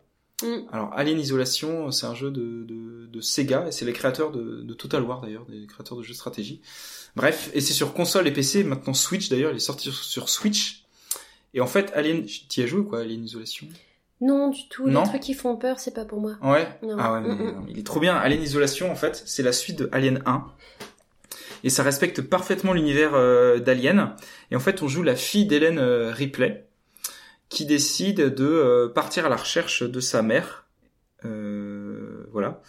Ça se passe sur un autre vaisseau, par contre. Je me souviens plus, j'y ai joué en 2015, mais bref, ça se passe sur un autre vaisseau. Mais ça respecte parfaitement Alien 1 dans le sens où c'est euh, de la SF des années 80. Donc, les ordinateurs, ils font des gros bip bip, euh, c'est écrit avec des lignes, avec euh, le gros curseur, là, tac, tac, tac, et euh, on sauvegarde en mettant des grosses cartes dans des PC. euh, c'est années 80 à fond, et même au niveau de l'esthétique du vaisseau, c'est euh, ça ressemble vraiment à de la SF des années bah, de, de- de- du temps d'Alien 1, quoi, de Ridley Scott. Donc c'est très fidèle au film et en plus ça fait très peur. Donc globalement on est tout seul sur un, tout seul ou presque sur un sur un grand vaisseau et il y a un alien dans le vaisseau et on sait pas où il est en fait quoi. Il s'approche de nous petit à petit. On l'entend passer dans les dans les euh, Dans les conduits. dans les conduits de ventilation et on a évidemment ce fameux euh, radar qu'on voit dans dans Alien 2 d'ailleurs je crois. On entend un bip bip plus il s'approche. On, voit juste un point se déplacer donc sur ce sur ce radar. euh, Et évidemment il est immortel. Et donc dès qu'il nous a trouvé ou qu'il est pas très loin, là il, il va s'agir de se cacher dans des placards, euh, de l'observer passer devant nous, d'essayer de faire le moins de bruit possible. Parce que non, dès qu'on fait du bruit, il nous attrape et là c'est terrible. Et je pense que c'est le jeu qui m'a le plus terrifié quoi. C'est complètement euh, ami claustrophobe, euh, Ouais. fuyez ce jeu absolument quoi. J'avais entendu pour ça, c'est pour ça qu'il m'attire pas du tout. Ouais. Voilà. Bah, c'est un grand jeu de cache-cache quoi. Et en plus je vais pas raconter, mais ensuite, euh... oh si je peux raconter. C'est un spoil Ouais, c'est un mini spoil. Mais en fait, de Alien, ça se transforme après. euh, on se réveille près d'un nid de d'aliens. Et donc après, il y a plusieurs aliens dans le jeu. Et là, ça va devenir euh, terrible, quoi. Terrible, terrible, terrible. Et en plus, il y a une espèce de de- d'extension dans lequel on peut jouer euh, Ellen Ripley ou un des autres personnages. Et on joue dans le Nostromo, le, le vaisseau de Alien 1 de Ridley Scott. Donc pour les fans d'Alien, c'est à jouer absolument. Certains disent que c'est un jeu un peu répétitif et tout ça. Oui, mais euh, l'ambiance est tellement formidable que euh, moi, j'ai trouvé ça génial, quoi. Et un peu dans le même genre, il y a Dead Space. Celui-là, je le connais moi. J'ai Ouais. J'ai pas trop entendu parler. Non, ben c'est un jeu d'horreur aussi. Enfin, c'est une série d'horreur, mais surtout le 1 est vraiment pas mal. Où là, c'est pareil, on arrive dans un vaisseau duquel on a dû recevoir un SOS ou un truc d'un genre, SOS d'un terrien en détresse dans l'espace. Et euh, on, on- ouais, donc c'est pareil, il y a des grosses bestioles euh, méchantes, euh, ça fait peur. Il y a des grands violons quand euh, ils arrivent, nuit, nuit, ça fait très peur. Ah, génial. Et on peut ralentir un petit peu le temps pour euh, démembrer. En fait, on peut les, on ne peut que les démembrer. En fait, il faut d'abord les démembrer ces monstres, euh, leur couper les pattes et les et les, les bras avant de leur couper la tête. Et il y a des séquences en gravité zéro dans, dans l'espace et c'est vraiment cool. Donc du coup, il n'y a pas de son ni rien. Donc il y a une ambiance assez euh, assez exceptionnelle. Donc Dead Space, surtout le, le premier surtout est à jouer. Il doit être sur PC et puis les consoles euh, PS3, Xbox 360. euh. D'accord. Ah, Voilà. bah, je sais pas, euh, vu du nom, j'aurais pensé à des zombies dans l'espace. Dead Space. Hmm, ah ouais, complètement. Ça aurait ah, pu on être l'a ça. peut-être pas encore fait, le zombie dans l'espace. Le zombie dans l'espace dans un jeu vidéo. concept de jeu. Ah ouais, ça me dirait en tout Avec cas. un mais... virus. euh, Ah ouais, dans une station spatiale par exemple? Ah, ça ouais, pourrait être cool. Ouais. En fait, il y a plein de jeux dans des stations spatiales, parce que maintenant j'y j'y pense, mais il y a aussi euh, Event Zero. Oui. Event Zero, euh, moi j'ai juste fait le début, mais euh, Ah, J'ai pas joué. on, donc, euh, on dirige un type qui arrive là, euh, ça se passe dans les années 80 ou 90, mais c'est le futur quand même, quoi. Donc c'est Mm. pareil, c'est c'est très rétro, aussi très vintage. On arrive dans une station spatiale, et là il y a une intelligence artificielle euh, qui se met à parler aux joueurs. Et tout le but du jeu, c'est de parler au travers d'un clavier à cette intelligence artificielle et d'essayer de la manipuler parce qu'elle est, elle est menteuse, elle se souvient de ce qu'on lui a dit, euh, elle va essayer de nous manipuler, etc. Donc toute l'idée, c'est de négocier avec elle pour avancer dans le vaisseau euh, petit à petit et découvrir ce qui s'est passé parce que la station spatiale est, est entièrement vide. Ah, C'est vrai que c'est. euh, Ouais, moi j'en avais entendu parler. ouais, aussi, ouais, ouais, ouais, ouais. Et euh, je crois que le principe aussi, c'est que l'intelligence artificielle du, du jeu s'améliore au fur et à mesure que les gens lui posent des questions. Ah ouais, ouais, euh, c'est ce qu'il disait Ok, ouais, ouais. dans Mm. l'épisode de ZQSD où ils étaient interviewés. Ouais, c'est ça. Alors c'est un jeu français, mais malheureusement il est que en anglais pour le moment. Donc Mm. je sais pas s'il va être traduit, euh, traduit un jour. Parce qu'il est possible de la draguer, comme euh, Ah oui, oui. l'insulter, et tout ça. Ouais. Et donc à chaque fois, elle a une, une réponse par rapport à ça. D'accord, et elle se souvient de ce qu'on de ce qu'on lui a dit, quoi. Mm. Alors il y a une très grande série de jeux vidéo en fait qui se passe dans, dans l'espace, un peu emblématique Bah, il y a les Metroid. de Nintendo. Ouais. T'y as joué toi ou quoi Non, pas trop. J'ai regardé Coach y jouer. Euh, Ouais. J'en ai vu. euh, C'était un qui était sur la Xbox One. euh. Ah non, c'est que sur console Nintendo. Bah non, il y a. Non, si c'est si vrai, c'est Nintendo, Bah, c'est que sur console Ah, c'est Nintendo. peut-être sur la Wii quand on avait un Ah ouais, je pense Metroid Prime, un truc comme ça, non Ouais. Ouais, ça doit être ça. ouais. Prime. Prime. Metroid Prime. si si, ça doit être ça. Ouais. ouais, j'ai dû euh, confondre. Et c'est une nana sous le casque. Et c'est une nana qui s'appelle. Exercice de. Samus. Samus. Samus. Yes. Ouais, c'est ça, Samus Aran. C'est un peu Ellen Ripley en fait, quoi. En blonde avec des gros boobs quand même. Ouais, ouais, ouais, c'est pas du tout Ellen Ripley. Et euh, ouais, c'est ça, il y a beaucoup d'énigmes. euh, Il va s'agir à chaque fois de, de récolter euh, des objets qui vont permettre Mm. d'avoir de nouvelles capacités, donc d'ouvrir des nouvelles zones dans les niveaux. Et là, c'est un peu différent parce que c'est un, c'est un voyage qu'elle fait seule, elle découvre la planète, elle est seule, et en fait, à chaque fois, c'est euh, des ambiances différentes que tu fais Ouais. seule et tu t'affrontes tes ennemis comme ça, quoi. C'est vrai qu'il y a un. Jeu de c'est solitaire. un- ouais. Ouais. Un peu particulier. Mm. Bah, il y a aussi les, les StarCraft. La stratégie temps réel, Mm. avec des orgues contre des bzorgs ou je sais pas quoi. Ouais, je sais pas, j'ai pas trop suivi les StarCraft. ça doit être ça. Euh, ni les Mass Effect. Mass Effect, ouais, j'avais essayé de jouer un petit peu au premier, Mass Effect. Ouais, c'est ouais, c'est par BioWare, BioWare, BioWare, décidément. BioWare. BioWare, les mecs qui ont fait euh, la porte de Baldur, Baldur's Gate. Donc là, c'est des, des jeux de rôle. C'est euh, moi, Hey, c'est moi, Imoen. c'est bon de vous revoir. Et euh, dans Mass Effect, euh, ben c'est ça, euh, c'est un peu le même genre de jeu. euh. Hum, Alors ça plaira beaucoup aux fans de space opéra. hein, euh, C'est du space opéra en fait. Voilà. Joue une équipe de personnages euh, contre une menace. euh. J'ai joué quoi en fait, mais, mais j'ai même pas terminé. Ça m'a pas trop. euh, ouais, T'as pas, trop accroché. Non, j'ai pas trop approché. Euh, bah, il y a du Star Wars aussi, quoi. Ouais, il y a eu tout un tas d'adaptations de, de Star Wars. Mm. Et euh, les systèmes chocs, je connais pas non plus. Même Star Trek, il y a eu plein d'adaptations en fait aussi. Star Mm. Wars, Star Trek. System Shock, euh... System Shock, ça ressemble un petit peu à. Sucks. System Shock, ça ressemble un peu à, à quoi à... Prey, qui est sorti récemment, qui est un peu le. Là, ça se passe dans des stations spatiales avec là aussi des des des des, des intelligences artificielles un petit peu euh, un petit peu maléfiques et manipulatrices, euh, où on va jouer un personnage qui doit récupérer des armes, euh, faire améliorer ses capacités euh, pour essayer de, de s'en sortir. Voilà pour ce qu'il y en est un petit peu des genres euh, des genres principaux de, de jeux vidéo. On en a oublié un paquet. hein. L'idée c'était pas du tout d'être euh, exhaustif, mais c'est peut-être parler de jeux qui nous ont qui ont été importants ou qui nous ont plu euh, ou des idées de jeux euh, que vous pourrez euh, jouer après les après les étrennes. Et c'est vrai que finalement c'est différent de voir l'espace dans un jeu que de le lire par exemple dans un dans un livre ou que de le voir au au cinéma. Il y a certains jeux qui sont jouables en réalité virtuelle, euh, parmi les jeux qu'on a cités, par exemple Elite Dangerous ou No Man's Sky, où ça doit être franchement, je pense, assez incroyable d'avoir un, un casque et de se retrouver vraiment dans, dans, dans l'espace. Il y en a d'autres. Petit effet Gravity. Ah mais, mais complètement, ouais, ça doit être assez, assez vertigineux. Ouais. J'aimerais- J'ai jamais testé, mais j'aimerais bien, j'aimerais bien tester. Il y a d'autres jeux qui offrent une expérience euh, inédite en fait, quoi, une, une espèce de, on peut avoir ce vertige d'être joueur, de ce vertige de, de l'espace, euh, de, de, de voir que l'univers, euh, par exemple, dans, dans les jeux dont, dont on a cité, où il y a des milliers de soleils, des milliards de planètes, euh, de, de vraiment comprendre en tant que joueur à quel point l'univers peut être euh, peut être immense. Euh, ou même dans Outer Wilds, là, c'est la première fois que j'avais vraiment ressenti le, le de d'être sur une planète où il y a une physique qui est complètement différente et que je comprends pas et que j'ai du mal à comprendre quoi. Euh, Et je pense que le jeu vidéo avec la manette en main ou avec la clavier, le clavier et la souris dans la main peut, peuvent nous aider à, à comprendre ça quoi. Ouais, Donc- mais je sais pas, j'arrive pas trop à me projeter. Le, le côté ré- réalité virtuelle, j'ai un peu. euh, C'est que c'est que- c'est pas quelque chose qui me tenterait trop parce que euh, je me souviens pendant les études, j'avais testé un, un casque comme ça où euh, Ouais. t'as un effet 3D. Sauf que là, ça représentait une salle de spectacle. C'est pas moi qui étais aux manettes de, du déplacement et il y en a un, il m'a fait décoller à 10 mètres au-dessus du, Ouais. du sol et en fait j'ai le vertige donc Ah euh, je, me, je me suis un peu accroupie, j'ai dit oh, fais-moi descendre Et t'as vraiment ressenti du coup le, le Ouais, truc j'ai euh, pas aimé. D'accord. Ah ouais, Voilà, d'accord. Du Ok, coup, ouais. c'est vrai que euh, réalité virtuelle en plus dans l'espace, ouais, ouais, ouais. ouais. T'as vu l'abondance du prochain Half-Life là Non, pas trop. Non, t'as pas, pas regardé? Non. Non. Bah, ça je va être uniquement réalité virtuelle. euh, Ah ouais? Ouais.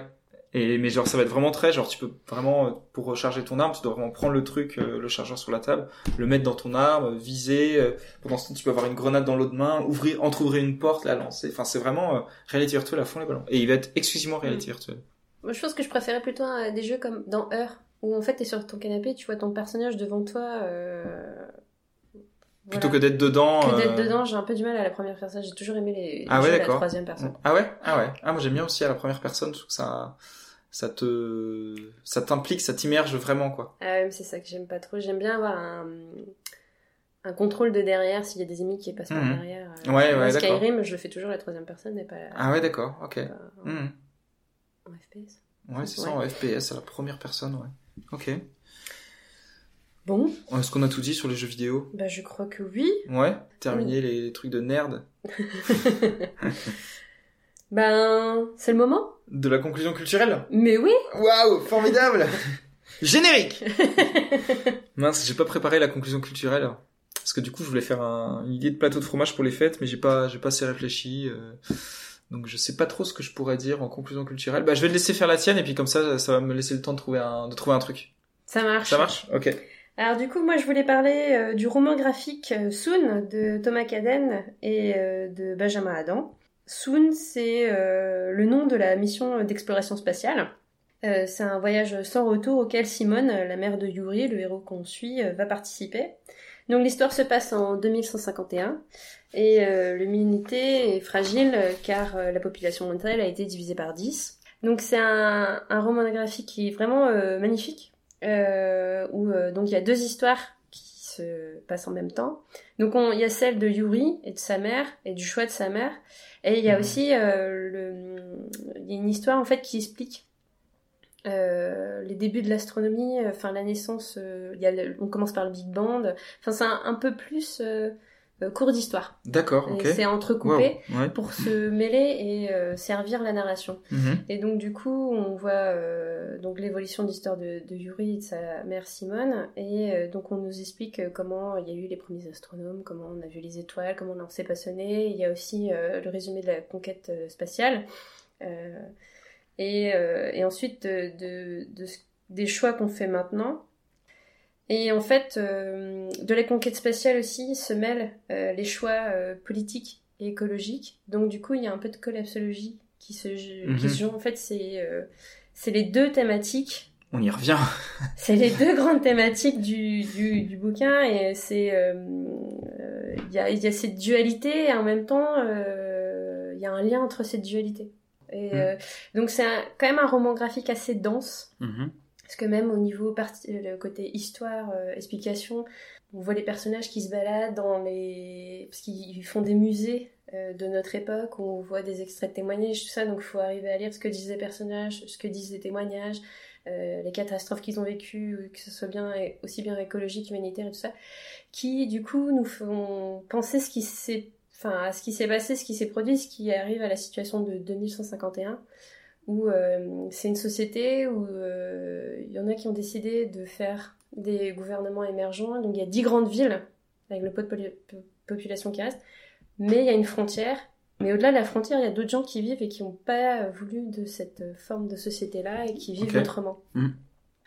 En fait, il y a une relation assez intime entre le personnage et sa mère, parce que Yuri comprend pas pourquoi sa mère a décidé de partir euh, en exploration spatiale dans la mission Soon, Mhm. qui il me semble en plus c'est la, c'est la deuxième, parce qu'il y en a déjà eu une première et c'est la deuxième, où euh, sa mère elle a envie d'aller de l'avant, voir ce qui est possible de faire et donc de partir pour toujours pour euh, coloniser d'autres planètes et voir s'il y a d'autres choses, euh, ce qui est possible de faire. Et, et lui, il est plutôt, son travail c'est auprès des plantes, donc déjà de voir d'un point de vue écologique ce qui est possible de, de faire et de continuer maintenant, quoi, pour sur Terre et ce qui est possible de faire. Quoi. Donc voilà, bah moi je, je conseille, euh, il est très Ça a l'air bien. Cool. Euh, il, est, il est vraiment très beau. Euh, Enfin, je trouve que graphiquement, c'est, euh, il n'y a pas beaucoup de couleurs. Enfin, il y a des tons de, de rose et de vert et puis des contrastes. et C'est vachement bien. Euh, la relation des personnages permet de se poser des questions et d'avoir une dualité sur. parce qu'à un moment donné, il y en a qui disent, bah ouais, mais faire l'explo- l'exploration spatiale, c'est pas écologique. Est-ce qu'il n'y a pas d'autres Mhm. priorités? Ouais. Donc c'est un débat en ce moment, c'est vrai, ouais, d'actualité. entre essayer d'aller de l'avant d'un point de vue scientifique, mais en même temps d'essayer de voir ce qui est possible de faire sur place. quoi. Ouais, Donc ouais, bien sûr. Donc Mhm. voilà, c'est un bouquin qui va pas forcément donner de réponses, mais apporter des, des questionnements et faire réfléchir. Quoi. Mhm. Donc euh, voilà. Bon bah c'est terminé. Ah non c'est vrai, je dois faire une, Une un conseil culturel. Et ben moi j'ai regardé la série euh, Grégory sur Netflix, Ah mon dieu. sur le petit Grégory. Ah mon dieu. Et en fait le petit Grégory, moi, c'est un truc qui m'a toujours fasciné.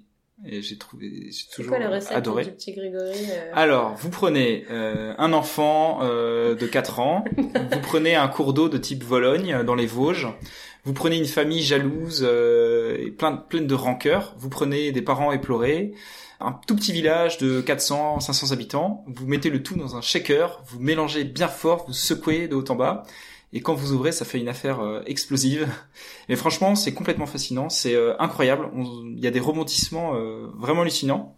En fait, on se doute pas à quel point, à quel point l'affaire a marqué l'époque en fait des, des années euh, 80 à 90, à quel point euh, tout le monde s'est foiré euh, et à quel point l'enquête a été complètement euh, foirée dès le début, ce qui a amené ensuite ben, aux, aux errances euh, qui ont suivi quoi. Et globalement, si on suit bien, si on écoute bien, si on se renseigne un petit peu à côté, on sait qui sont les coupables, enfin qui sont les coupables. Il y a la présomption d'innocence, mais on sait globalement où. Ouais, euh, on sait quand même globalement ce qui s'est passé, mais euh, à cause de vices de procédure, à cause de problèmes, à cause de ceci, cela, de trucs qui n'ont pas été respectés, de l'enquête qui a été foirée, et ben euh, probablement que ça n'aura jamais de jamais de fin. Mais en tout cas, c'est digne d'un thriller euh, incroyable, quoi. Il y a des scènes euh, et des retournements de situation euh, assez assez fous. Donc c'est sur Netflix, il y a cinq épisodes d'une heure. Et c'est pas mal. Et en plus, euh, donc Netflix évidemment a mis son petit euh, côté Netflix, quoi. Donc il y a des euh, visuellement, c'est bien foutu. ils réussissent à rendre tout ça très très accrocheur, avec évidemment des des euh, comment on appelle ça des cliffhangers à la fin de chaque épisode euh, donc ça se ça se dévore euh, assez vite.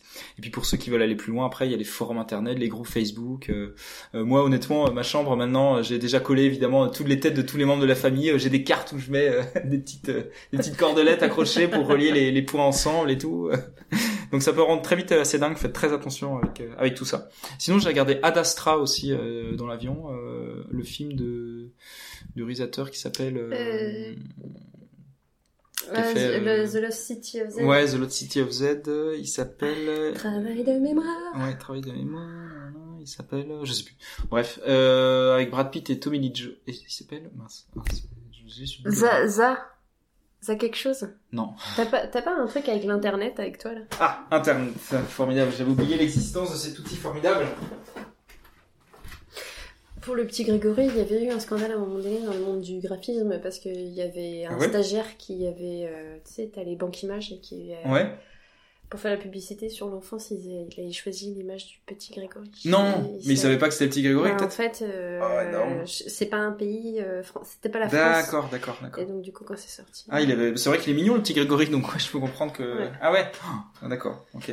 Encore un nouveau scandale. Non, mais le nombre de morts et de scandales et trucs qu'il y a eu. Enfin bref, James Gray. James Gray. James Gray. Et donc c'est pas mal. Euh, il avait été assez critiqué. J'avais pas été le voir au cinéma. Euh, et finalement c'est très sympathique. C'est un peu un film de, SF euh, dépressif avec un Brad Pitt dépressif et un Tommy Lee Jones pas loin du burn-out. Donc ouais, c'est cool, pas du tout réaliste, mais par contre il y a des séquences visuellement qui sont très belles. Moi j'ai trouvé ça cool en tout cas, j'ai bien, bien, bien accroché. Ça fait longtemps qu'on n'avait pas vu Tommy Lee Jones. Ouais, mais carrément, ouais. Il a, il a pris un petit coup de vieux, mais euh, j'aime bien cet acteur, en fait. Ouais, ouais. J'aime bien cet acteur. Donc, euh, voilà. Voilà, c'était tout. Bah oui. Hmm. C'est terminé pour, euh, pour ce podcast. Bah, c'est terminé pour cette année aussi. Ouais, ouais, c'est fou ça. Ouais, d'accord. Donc, on est déjà au cinquième podcast. ça se trouve, on en fera peut-être autant l'année prochaine, voire plus. Hmm. Peut-être qu'on en fera pas d'autres. Si, je pense qu'on en fera d'autres quand même. Euh, N'oubliez pas de vous abonner, euh, de laisser un petit avis sur iTunes ou ailleurs, il n'y en a pas beaucoup. Oui, merci à Lolo du 69 d'ailleurs pour son jeu et les commentaires. Ah ouais? Oui. C'est vrai? Oui. J'ai pas vu. C'est toi? Non. non? C'est pas moi non plus. Hein. Je sais qui c'est. Ah ouais? Merde. Donc euh, très bonne fête de fin d'année à tous, euh, ou bonne année si le podcast est uploadé après le 1er janvier, mais je pense que je vais être assez rapide, il y aura peut-être pas tant que ça de, de, de montage à faire. Mm. Et puis bah on essaie de se revoir euh, assez vite. Je ouais. sais pas trop si en, janvier. Euh. J'ai une idée de thème. Peut-être qu'on pourrait faire euh, récapitulatif de ce qui s'est passé en 2018 au niveau cosmique et ce qui va se passer en 2018, en 2019 et ce qui va se passer en 2020, un petit peu l'émission en cours, les trucs comme ça. Non, je sais pas. Ouais, si tu veux, oui. Ouais, ça peut être, ça peut être cool. Est-ce qu'on se quitte en chanson comme d'habitude?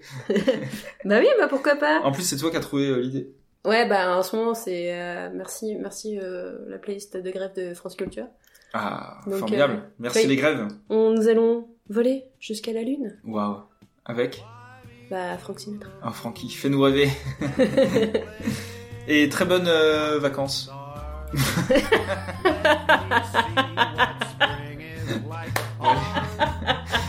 fallait que je trouve le mot de la fin, je sais pas moi. Bah sinon c'est juste la musique qui fait le... Ouais, c'est la musique qui fait la fin. Et on peut se quitter comme Giscard en disant au revoir. Au revoir. In other words, baby kiss me. Fill my heart with song. Let me sing forevermore. You are all I long for.